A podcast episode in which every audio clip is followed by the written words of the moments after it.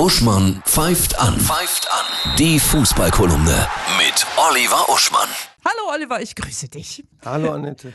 Jetzt haben wir bestimmt so einen Aufreger in dieser Woche, wo ich so auch dachte, boah, das ist bestimmt Satire, ist aber wohl nicht. Der VfL Osnabrück hat eine ökologische Gemeinwohlklausel für seine Mitarbeiter eingeführt. Danach muss wer mit dem Auto zur Arbeit fährt oder zu viel Fleisch isst, mit Lohnabzug rechnen. Schräg. Ist das Comedy? Nee, Annette, also wir, ich glaube, wir, wir sind uns alle einig, dass das richtig ist, dass jede Instanz der Gesellschaft, Sportvereine, Rockbands, auch ihr als Radiosender, eigentlich darauf achten sollten, dass das Publikum oder die Mitarbeiter sich in jedem Lebensbereich korrekt verhalten. Ne? Ich weiß Ja. auch nicht, ob ihr genug darauf achtet. Zum Beispiel könntet ihr bei jeder Band, die ihr spielt, mal überlegen, wie eigentlich deren CO2-Bilanz ist. Wie lange sind die zuletzt getourt?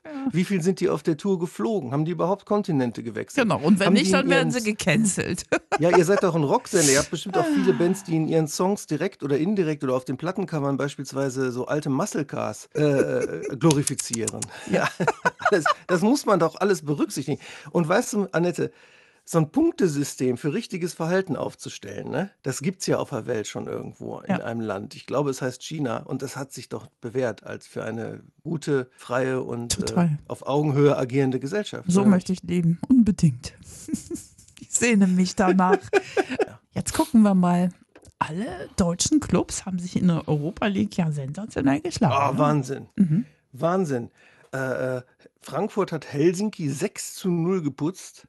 Leverkusen Karabakh 5 zu 1.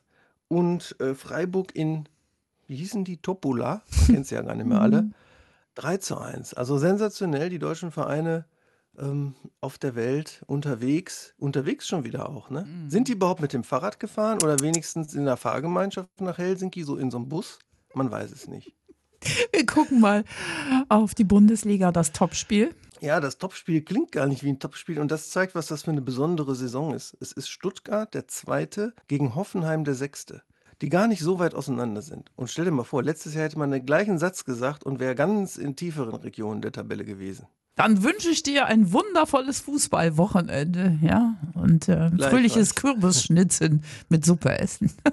Ich glaube, Kürbis ist ein korrektes Gemüse. Oder werden die Absolut. eingeflogen? Nein. Nee, die werden auch hier eingepflanzt. Ja. Ne? Ja. okay.